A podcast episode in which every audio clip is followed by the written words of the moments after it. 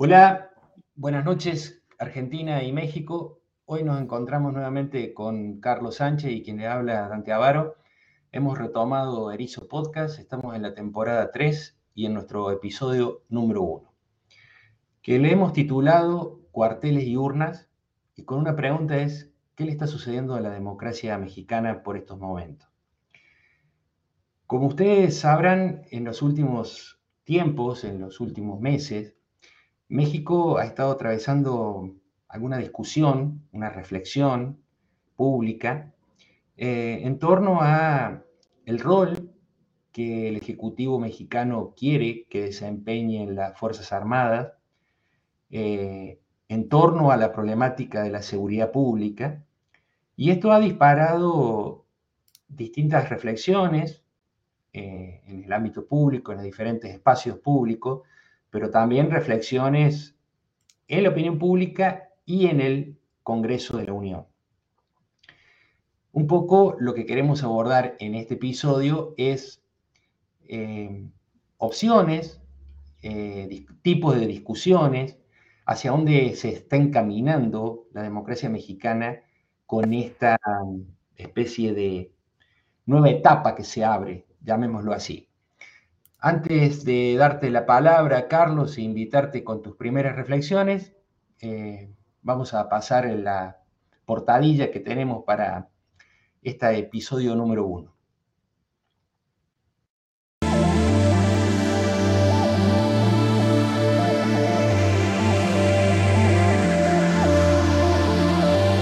Soy Dante Avaro. Y yo, Carlos Luis Sánchez y Sánchez. Juntos hacemos. Desde Córdoba, Argentina. Y desde la Ciudad de México Erizo Podcast.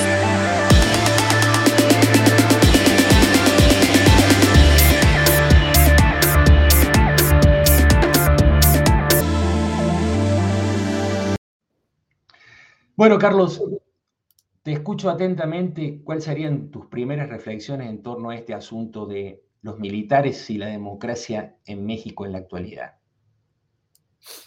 Gracias, Dante. Pues primero un gusto de, por retomar este proyecto que pues, lo iniciamos en aquel 2020, en un año bastante turbulento, poco antes o ya con la pandemia en ciernes y que bueno, pues poco después se vino un boom de podcasts y de iniciativas de este tipo, lo cual pues, es muy bueno pero yo me preguntaba cuando ya lo habíamos dejado un poco en suspenso, bueno, qué, qué, qué, paradójico era eso, ¿no? que habíamos iniciado y o era, habíamos sido parte de un movimiento, yo creo que global, pionero en este sentido. Y bueno, repito, después se vino todo un, proceso de, de, auge, todo un auge sobre los podcasts y, y este tipo de ejercicios, lo cual pues creo que siempre será muy bueno para la democracia y la pluralidad para expresar la pluralidad política. En lo que concierne al tema, pues me parece eh, crucial en, el momento actual que estamos viviendo y creo que estas declaraciones recientes del general secretario y, y todo lo que ha acontecido, pues no se explican, o se explican, mejor dicho, en función del precisamente del creciente protagonismo que han tenido las Fuerzas Armadas eh, los últimos 20 años, para ser justos, con mayor fuerza. De hecho, como una primera reflexión o como una primera hipótesis de trabajo es como la, la alternancia que se produjo en el 2000, en aquel primer sexenio eh, de una presidencia no priista, pues trajo consigo esta este, esta primera ola de presencia de los militares en materia de seguridad pública, en el combate al narcotráfico, y con ello, pues toda una discusión y toda una puesta en la, mesa, en la palestra pública, respecto a cuestiones sobre su rol histórico en, México, la diferenciación respecto, por ejemplo, al rol que tuvieron, obtuvo, tuvieron los ejércitos en otros países de América Latina, como el tuyo, Argentina, Uruguay, Chile, y cómo México, primera reflexión, ¿no? Primer punto sobre la mesa, había logrado eh, aislarse de toda esta, eh, esta dinámica de golpes militares, de gobiernos militares, ¿no? Que habían caracterizado al Cono Sur y que pues de ahí fue el punto de partida para las transiciones a la democracia que ustedes tuvieron. Y como en México el, el ejército desde 1946, ¿no?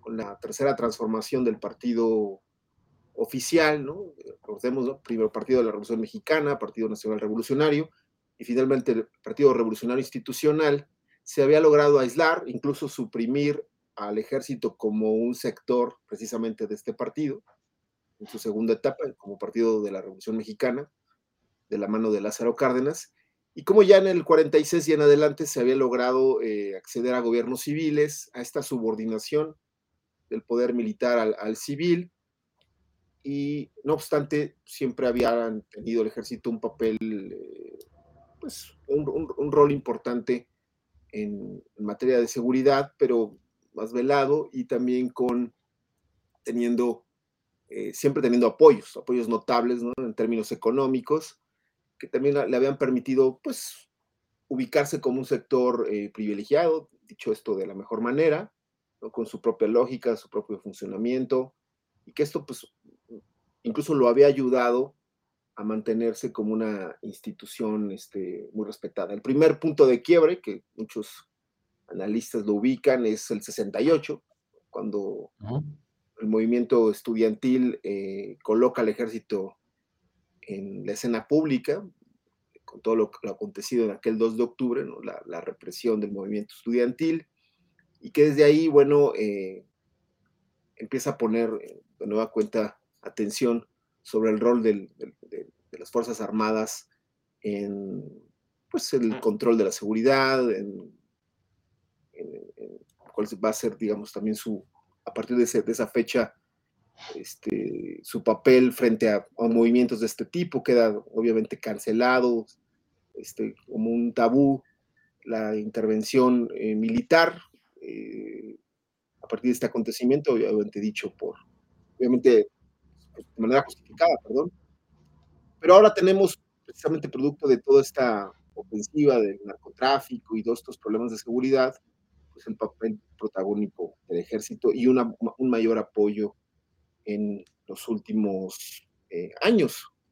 Tan solo para darte una, unos datos, ponerlo en contexto ya, de manera contemporánea, hoy en día las Fuerzas Armadas, de acuerdo a datos del CIDE y de la investigadora Catalina Pérez Correa, tienen asignadas al menos 227 atribuciones civiles.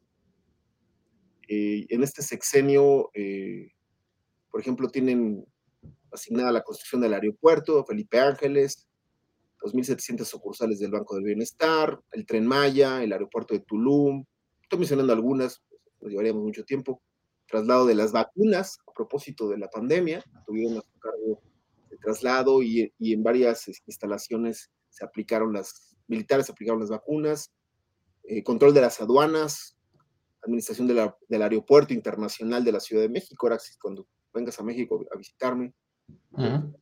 darte el, la administración de, de, este aeropuerto todavía vigente, eh, la limpieza hasta del sargazo en Quintana Roo, que es un problema eh, pues, medioambiental que padecen los paisanos de Quintana Roo, la custodia de las pipas de Pemex, la entrega de medicamentos, que ha sido una crisis importante en, México, la ausencia de medicamentos en los hospitales públicos, bueno, también el presidente se lo asignó.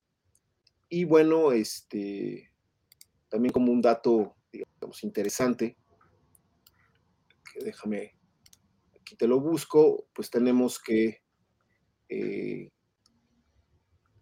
eh, un presupuesto cuantioso, por ejemplo, el presupuesto de la la Marina para 2022 es de 37.750 millones de pesos y el de la Sedena será de 104.107 millones de pesos. Son presupuestos que se han ido incrementando del 2012 a la fecha hasta alcanzar esta cifra. Y creo que todo esto le pone un, un, un cariz, ¿no? Por demás no solamente simbólico, sino muy pragmático de las implicaciones que puede tener la presencia de las Fuerzas Armadas en la vida pública, que ya la tiene, pero ya como actores eh, políticos. Y esa es la gran pregunta que tú, como acabas bien de señalar, eh, es la que colocamos en este programa, ¿no? ¿Qué implicaciones tendrá para la democracia mexicana? Teniendo claro este rol repito, protagónico en términos económicos, en términos eh, de administración pública y, de combate y de presencia eh, en materia de seguridad pública. Recientemente se aprobó esta enmienda constitucional que permitirá estar eh, con presencia militar hasta el 2000, más allá de 2024. Y bueno, la Guardia Nacional, ya con esto termino, la Guardia Nacional de reciente creación, pese a la promesa inicial de que iba a tener un mando civil, tendrá un mando militar. Entonces, digamos, así como una lluvia de cosas que te acabo de arrojar, sí. más o menos sistematizadas, pero que están, que, que son el aderezo a esta declaración reciente. Dante. Pero déjame, déjame ponerte la pregunta o mi inquietud por, de, de otra forma. La semana pasada, en conversación privada que tuvimos, yo medio te dije en chiste, medio en broma, medio en serio, como suelen ser los chistes, que uno podría decir que en términos generales, eh, la Revolución Mexicana era uno de los pocos pasajes de la historia en donde el movimiento revolucionario eh, se estabiliza y manda cuarteles a las Fuerzas Armadas. Y yo te dije, ese no es un, no es un evento o es un, o es un hecho que habría que minimizar. En general, uno la imagen que tiene de las revoluciones es que las revoluciones siguen apoyándose sobre su régimen militar. Y entonces alguno encontraría en México un caso atípico, por decirlo así. Toda la revolución mexicana es atípica, pero en general uno diría, fueron capaces de mandar a, los mandar a cuarteles de invierno a las armas.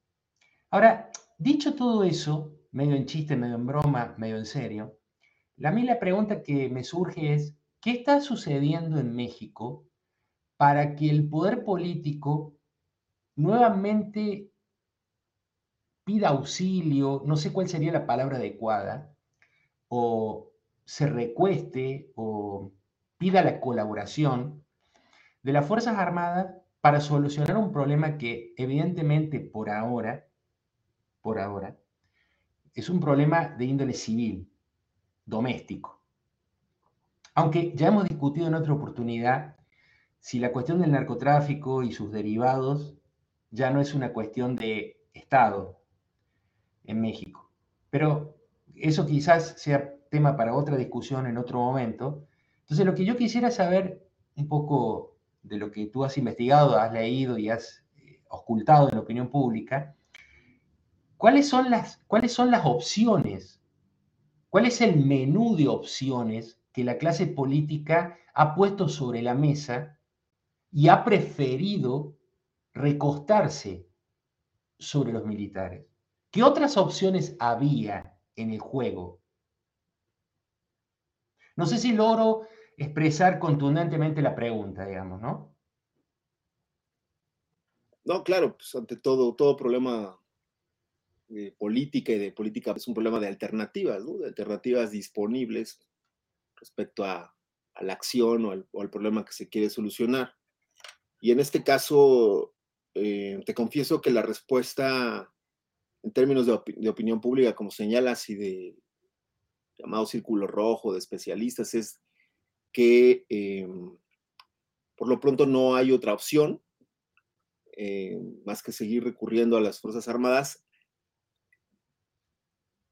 precisamente porque no se puede confiar en la policía, digamos, una visión, digamos, predominante, ¿no? Que justifica la presencia de las Fuerzas Armadas, porque no se puede confiar en la, en la, en la policía municipal, en las policías estatales, etcétera, y que se tiene que recurrir al ejército, primero que nada por el prestigio que cuentan, por la confianza que le generan a la ciudadanía, porque eso es cierto también, o sea, es una de las eh, instituciones mejor calificadas en la opinión pública mexicana, en los estudios de cultura política, en todo lo que tú puedas revisar, pues siempre sale muy bien ranqueada, pese a aquellos, estos acontecimientos que señalé en la introducción, ¿no? el 68, y eh, se me olvidó mencionar incluso aquella, aquel revival cuando surgió el Ejército Zapatista de Liberación Nacional. En fin, ha tenido sus malos momentos el ejército, en términos de imagen pública, pero siempre ha logrado salir avante, precisamente por el prestigio que le dio este,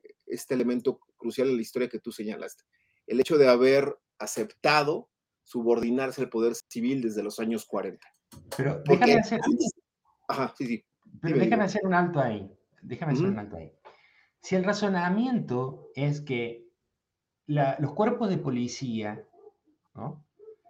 que serían los mecanismos, digamos, los cuerpos de policía sería el, digamos, el brazo coactivo del Estado mexicano en términos de política doméstica, si esos cuerpos policíacos no son confiables, mientras que el ejército lo es, y por eso me recuesto sobre el ejército, eso plantea a su vez otro problema y que es el siguiente. ¿Cuál es el razonamiento a futuro que hace la clase política mexicana al buscar el auxilio en los militares, porque no lo puede contar con los cuerpos policíacos? Esto quiere decir que a futuro casi todas las cuestiones que hoy están a cargo de la policía van a estar a cargo de los militares. Por lo siguiente, porque si yo no apuesto a mejorar a la policía y por eso me recuesto en los militares, la policía la estoy viendo como algo que no tiene solución y no apuesto por esa solución. Entonces, hay, algo ahí que la opción por los militares o, por recostarse o buscar la colaboración, llamémoslo de esa manera suave, eh, es como un naipe marcado. O sea, no, no, entiendo cuál finalmente es el razonamiento de la clase política. Digo la clase política en términos generales, porque evidentemente cuenta con un sustento esta decisión. El razonamiento ha sido que por ejemplo, la presencia que ahora se va a alargar más allá del 2024, va a permitirnos eh, una vez más ganar tiempo y profesionalizar a la policía, hacer un ejercicio de reclutamiento, de entrenamiento, de preparación, de capacitación. Y yo no encuentro otro argumento, y entiendo tu preocupación, pero te confieso que al menos lo que yo he revisado, siempre se ha esgrimido dicho argumento. O sea, de que eh, mientras ellos estén, eh, podemos los, los civiles o el poder civil puede ir profesionalizando, que ha sido la frase por excelencia, a la policía. Pero ¿qué pasa? Que el tiempo nos alcanza, y ya estamos, lo mismo se dijo para 2022, estamos en 2022, lo mismo se dice para 2023, decirlo así, pronto estaremos en 2024 y bueno, la oposición o los sectores eh, que se han opuesto a, esta, estas medidas señalan, bueno, de los eh, peligros que para ellos eh, entraña, pues, que el ejército tenga un mayor protagonismo, no solo en materia de seguridad, sino también, como decía hace un momento, en materia de administración pública, en áreas claves, eh, siempre justificando, y perdón que lo repita, este, en esta eh, buena fama, en esta buena calificación, y en esta, hay que decirlo, Dante, eh, aceptación que la mayoría de la población tiene respecto, o al menos un sector importante de la población tiene respecto a la presencia del ejército en las calles. Yo ahorita recuerdo no tuve la oportunidad de, refrescar la cifra, pero recuerdo haber checado en algún momento el Baratino Barómetro para el caso mexicano, 2018, y, estaba esta pregunta, porque de repente el Latino Barómetro pone y quita preguntas, y a veces no hay esta oportunidad de, hacer la línea de tiempo, pero en 2018 estaba la pregunta expresa, palabras más, palabras menos, de que qué opinaba la, persona, las personas de la presencia del ejército en las calles prácticamente estaba dividido, 50 y 50, o sea, 50 a favor, 50 en contra, lo cual te habla de que no existe eh, prácticamente un consenso. Esta duda que tú acabas de poner, esta pregunta que acabas tú de poner sobre la mesa, yo creo que desde distintos planos cognitivos y eh, la gente también se lo, se lo pregunta, o sea, cómo salir de este, de este dilema, eh, porque no parecía que no hubiera una alternativa más allá, hoy por hoy, el poder militar, eh, más que el poder militar para encarar este problema de seguridad pública. ¿Y por qué? Pues, pues todos los riesgos que esto conlleva en términos de derechos humanos, de la lógica militar que tiene su naturaleza propia y que, bueno, no están entrenados para esta, para lidiar con cuestiones de seguridad, en fin, todos estos bemoles son los que se, señalan, pero debe de confesar que sí, no hay hoy por hoy una alternativa sobre la mesa que al menos nos saque de este entuerto de manera procedimental o gradual. Pero déjame poner dos énfasis en lo que estás diciendo, dos énfasis. El primer énfasis tiene que ver con una dimensión técnica de la discusión que me imagino yo que si se dio, me gustaría que la recrearas un poco, y si no, no se dio, pasamos a la segunda. La primera, esta dimensión técnica tiene que ver con lo siguiente. Si el ejército, el recostarse sobre el ejército, es una cuestión eh, temporal, de transición, evidentemente lo que se tiene que discutir es cuánto tiempo le va a llevar a un país de la dimensión y la complejidad de México tener una policía más o menos confiable y acorde con los problemas que tiene, punto número uno. Punto número dos es cuánto cuesta esto en términos eh, presupuestales. Es decir, vos vas a estar gastando el doble o el triple en la transición porque necesitas formar a alguien que todavía no va a estar desempeñando los cargos mientras le tenés que seguir pagando a otras personas que están en los cargos. ¿Están de acuerdo? Entonces, para decirlo ahí, ahí hay, ahí hay una cuenta, hay un cálculo que puede, ser bastante pormenorizado y bastante ajustado a lo que puede ser en la realidad. Entonces, la primera pregunta sería, ¿esta discusión se dio así en concreto o no se dio? La segunda cuestión es, a mí lo que me llama la atención, y por eso el chiste este de la revolución que mandó a cuarteles de invierno a los militares, el chiste es que el problema para la democracia no es recostarse sobre los militares, es volver a poner a los militares en un rol diferente. O sea, es volver a poner a los militares en una situación de la discusión y la dinámica de la democracia. Porque México no lo hace, ahora con todo este eh, empaquetado de la Guardia Nacional y, la reforma constitucional, y yo creo que con el guiño de la Corte Suprema, digamos, o sea, me da la impresión de que ahí no va a haber ningún palo en la rueda, pero me puedo equivocar, tú me dirás. Con todo ese, con todo ese andamiaje, lo que se está haciendo es, está, la democracia mexicana está colocando o está trayendo a la arena política un actor que no estaba. Y lo está incorporando a una dinámica de la discusión entre partidos, en las instituciones, digamos, del juego, de la arena de la discusión pública. Por ahora me quedo con esas dos cosas. Pues sí, empiezo con esto último. Tan es así las recientes declaraciones del general secretario, validadas también por el secretario de Gobernación, diciendo que, bueno, mientras renuncia al cargo eh, para no contravenir la Constitución, un poco lo que ocurrió también con aquella reforma que se dio en los noventas respecto a la participación de los sacerdotes en la política, bueno, que tenían que renunciar a su ministerio, en este caso renunciar al cargo militar, podrían participar, ¿por qué no? Yo creo que eso, este creciente protagonismo que hemos, hemos relatado, pues coloca a los militares ante, esa, ante esta situación de incluso preguntarse ellos mismos, bueno, pues ¿por qué no puedo yo participar y puedo ofrecer una, una visión eh, distinta. Eso creo que todavía no hay una discusión lo suficientemente profunda, tienen muy poco estas declaraciones.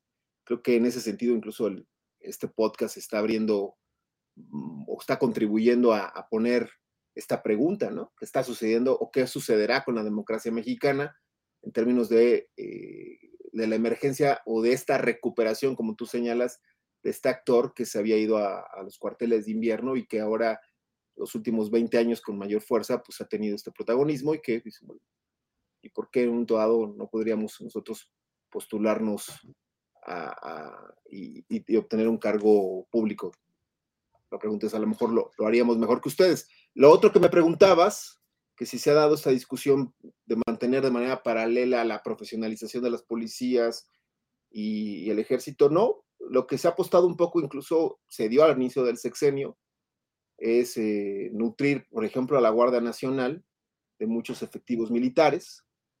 Eh, se les ofreció una serie de incentivos y de prerrogativas y etcétera para que se incorporaran a la Guardia Nacional, pero también hubo mucha resistencia, ya sabes, problemas de perder antigüedad, de perder derechos, de muchas cosas, que también este, ocasionó que el proyecto, pues, vamos a ponerlo así, se desinflara hasta cierto punto y recuperara otra vez este brío el, ejército como tal, como, este, como actor frontal frente a los poderes de seguridad. No, no, no, creo que no, no se ha entrado más allá de ofrecer esta solución de, tránsito, de, a ver, te, invitamos, porque me acuerdo, ocurrió a, principios del sexenio de 2018, te invitamos a formar parte de la Guardia Nacional, este, al pueblo en su conjunto, a la ciudadanía en su conjunto, pero ante la escasa respuesta, porque no hubo una mayor algarabía o entusiasmo, así de chicos que se fueron, y chicas, hombres, mujeres, que se fueran a, incorporar a la Guardia Nacional, se empezó a echar mano entonces ya de los efectivos eh, militares para que se transitaran. Y otra vez quedó un poco ahí eh, ambiguo esta pregunta que haces, y creo que no, no, no ha habido como tal yo, incluso creo que es una pregunta muy oportuna porque, eh, si te das cuenta, incluso yo mismo me he centrado desde mi introducción en el papel económico, en el rol en la administración pública que tienen, si se encargan, pero poco se ha, creo yo, discutido o, ha tenido pocos reflectores, y es que eh, a lo mejor yo también me he perdido parte de esa discusión. ¿Cuál es la, cuál es la, alternativa y sobre todo las implicaciones que es el objeto, que es la materia de, esta, de este programa, ¿no? La pregunta de este programa. ¿Qué sucederá con la democracia mexicana? Ahí te lo pongo. Voy a, voy a volver a poner lo que dije en otra mira, en otra perspectiva. y, va en un y lo que voy a hacer va en un doble sentido. Eh, para un país de las dimensiones de México y de la importancia que tiene México, tanto en términos económicos como geopolíticos, quiera o no reconocerlo el, Poder Ejecutivo actual, digamos, la, la importancia de México es independiente de lo que crea esta administración. ¿Están de acuerdo?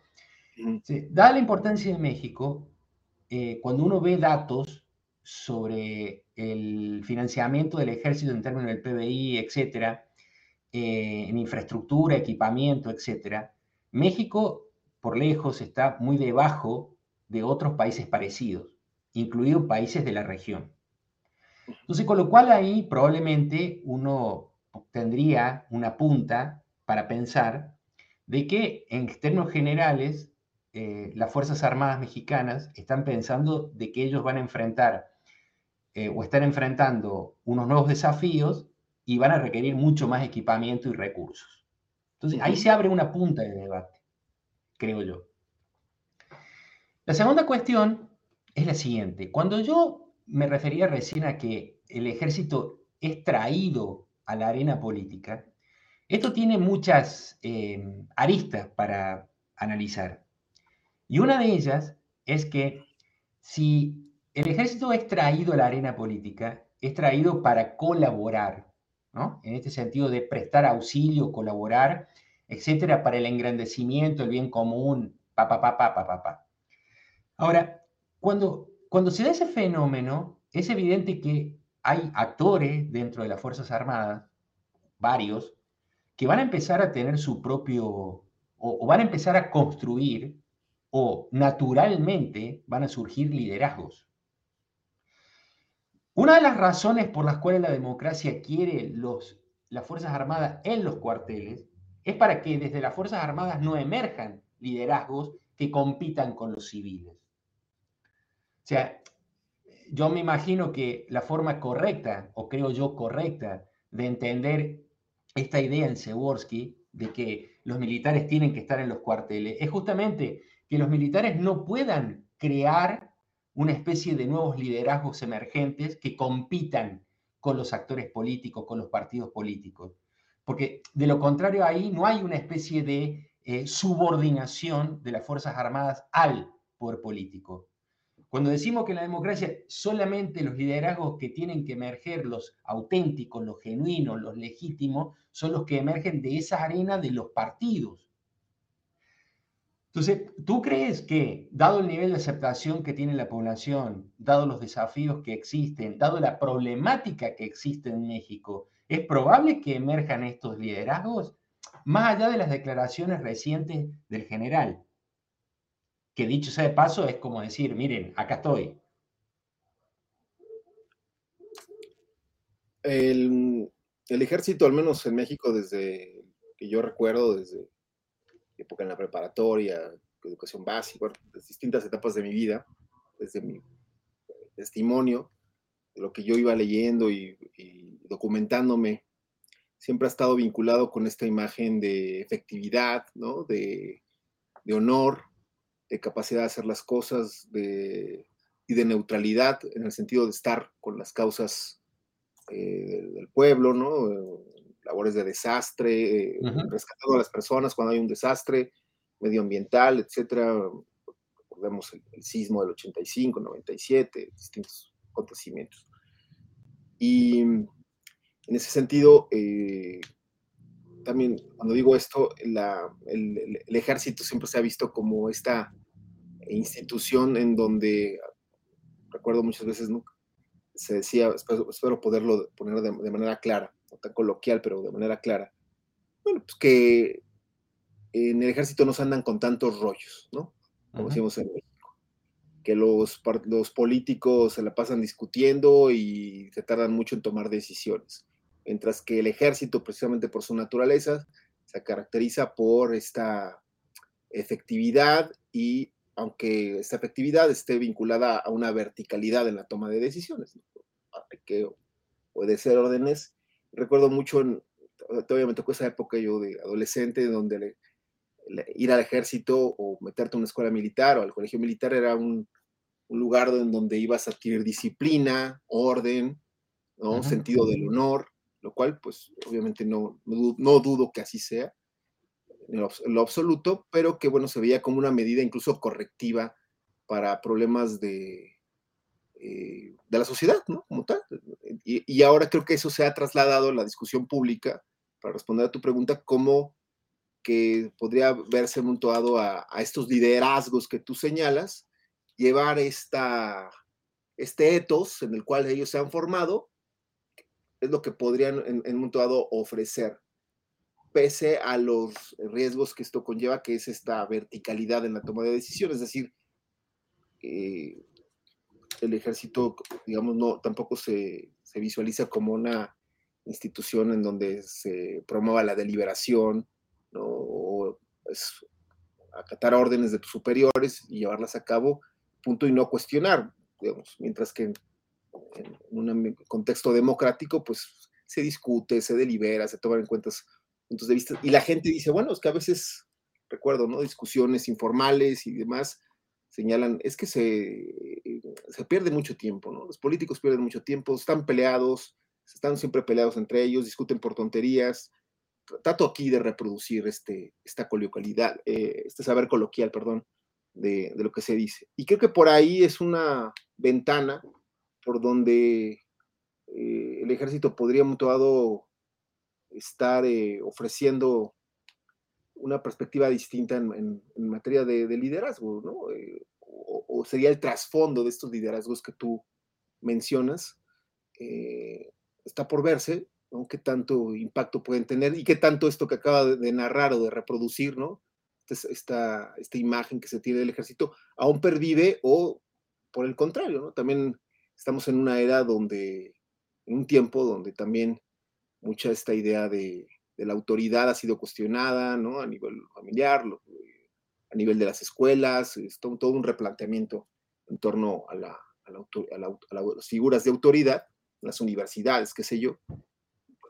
El ejército hasta el momento no ha sido tocado, ¿no? Por, esta, por esto, este cuestionamiento, por ejemplo, cuestiones como, por ejemplo, la equidad de género, ¿no? Que ahora se discute tanto en, repito, en estos ámbitos civiles, ¿no? Universidades, administración pública, ¿cómo lo afrontaría? O sea, también ellos tendrían que sopesar, fíjate con esto, hasta dónde estamos llegando, también ellos tendrían que sopesar hasta qué punto como institución están dispuestos a abrirse a esta discusión. Es un trade-off que ellos van a tener en que, que asumir porque no solamente es ofrecer esto que acabo de narrar, liderazgo, efectividad, honorabilidad y demás, bueno, pero también qué tanto estás dispuesto a abrirte como institución al cuestionamiento, a la diversidad de puntos de vista, a subsanar cuestiones que eh, hoy en día, repito, se están discutiendo en otras instituciones, como nuestras universidades, como la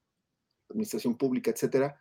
Eso también ellos lo van a tener que sopesar porque hasta el momento también eh, el hecho de estar aislado en los cuarteles les había permitido sustraerse a esta discusión de mayor apertura que ha atravesado ya a los medios de comunicación, a las instituciones políticas, a los partidos mismos, etcétera. Entonces el ejército ha estado eh, pues al margen de estas discusiones eh, y de esta discusión, perdón, y estaría en, un momento también de, sopesar y de, de, calibrar qué tanto estaría dispuesto a abrirse como institución. Transparencia, ¿no? rendición de cuentas, lo que acaba de pasar incluso un poco con, con este hackeo que dio la organización de los de, este grupo de Guacamaya, pues este, puso también sobre la mesa esta cuestión, ¿no? ¿Qué tanto también la ciudadanía tiene derecho a saber, pues, eh, la dinámica de la toma de decisiones del, uso de los recursos públicos al interior del ejército?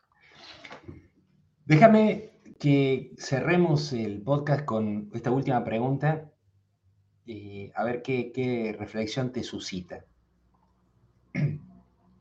En general, los actores políticos relevantes en esta discusión, ¿tú crees que han estado mirando otros países para tomar esta decisión?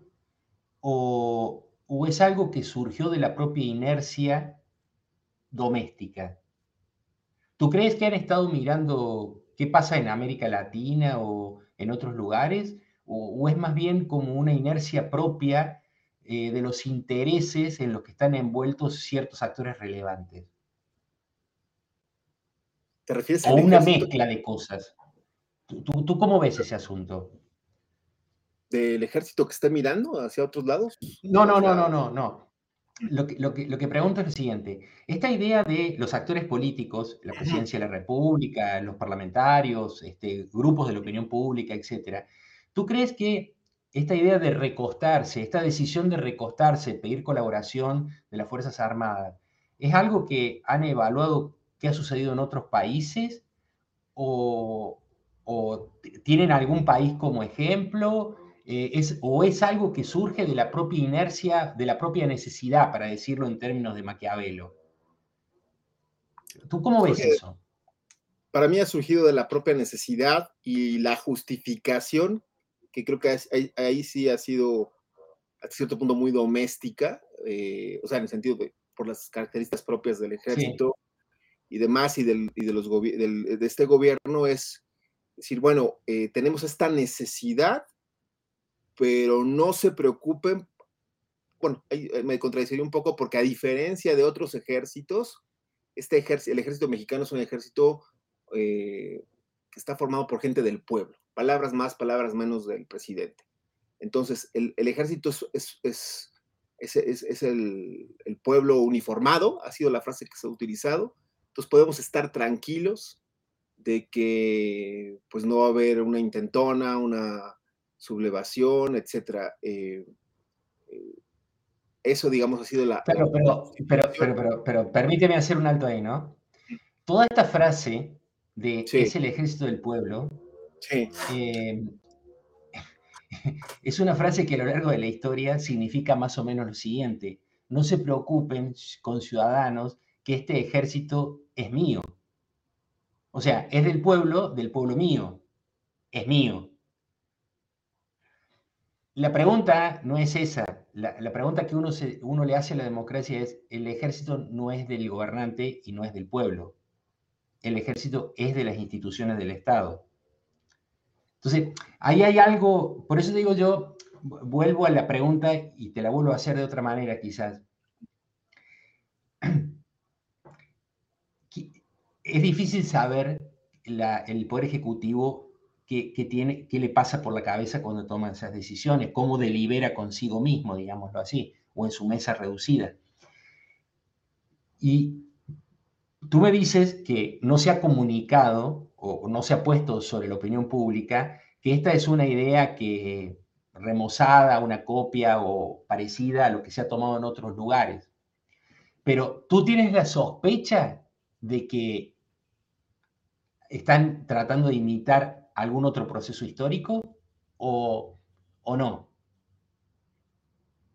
No, no, no, no tengo la sospecha de que esto esté inspirado en algún otro proceso histórico. Creo que, como dijiste hace un momento, está inspirado más en la necesidad.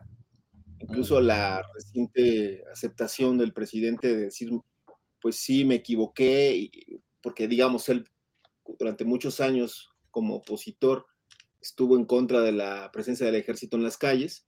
Dijo, pero dado el desastre con el que me encuentro, tengo que echar mano del ejército.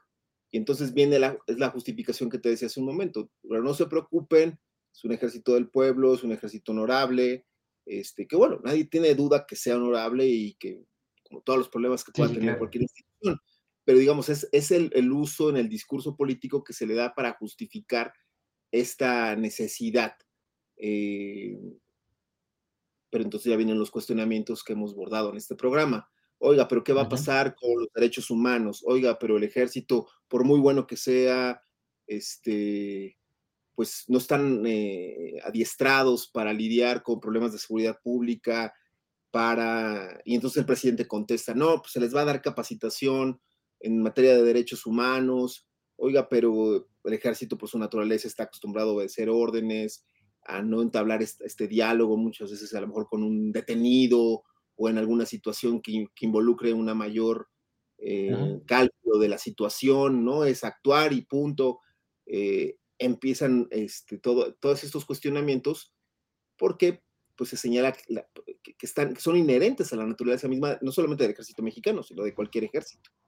y es cuando ya crea este vacío y ya no, ya no salimos de ahí, o mejor dicho, ya el gobierno en turno, como los pasados también, ya no ofrecen una respuesta a eso, más que lo que tanto se repite. Se les dará capacitación, se les dará capacitación en derechos humanos, en lidiar con situaciones de conflicto, pero aparte de todo hay que confiar porque es el, ejército es el ejército del pueblo o también se justifica con la opinión pública. Pero es que vean los sondeos, o sea, la gente quiere el ejército en las calles, la gente se siente segura y así hemos, nos hemos pasado los últimos, ¿qué? 2007 para acá, 15 años.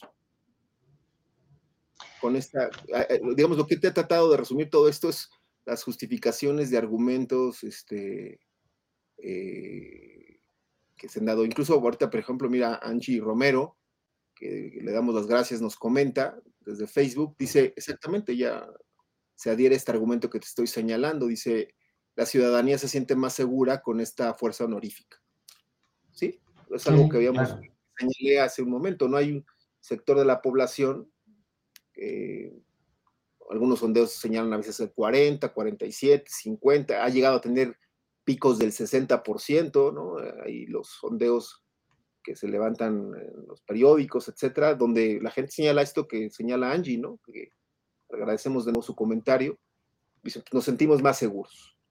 Y entonces, pues ha sido la, el argumento, la, justificación que, que, ahora, de cara a las, en función de las recientes declaraciones, nos coloca de cara a esta pregunta de, nuestro programa, ¿no? ¿Qué sucederá? ¿Qué está sucediendo con la democracia mexicana ante el posible surgimiento de ya de figuras del ejército como líderes o, un liderazgo político proveniente del ejército? Bueno, Carlos, muchísimas gracias por el tiempo, por la posibilidad de hacer esto y nos estaremos viendo la semana que viene. Eh, ya haremos mención del, del episodio del próximo podcast. Te mando un abrazo grande, un abrazo grande a Angie que nos mandó el mensaje, que está en el norte de México, supongo. Y bueno, un saludo cordial a todas las personas que nos están viendo y nos vieron o nos van a ver. Tais Tatis Gómez, Gámez, perdón, también nos dice, si me permites, Dante, sí, existe una gran desconfianza en la policía, lo que te decía, de alguna manera, eh, tanto Tatix como Angie han venido a, solventar lo que he señalado aquí, ¿no? Dice Tatix, existe una gran desconfianza en la policía, entre paréntesis, imparcialidad, sobornos, aunque dice la, eh, Tatix, no creo que sea la mejor opción, seguro, refiriéndose al ejército. ¿no? Digamos que son, son eh, paradigmáticas estas dos opiniones de nuestras amigas, de Angie y de Tatix, respecto a esta situación que, que acontece en México, ¿no? De, mm, pues no es la mejor solución, pero es lo que tenemos, para ponerlo así. Es la solución posible que encontró el Poder Ejecutivo en esta circunstancia. Digamos que ese sería como el cierre. Saludo cordial y gracias por, por estar viéndonos. Chao, chao.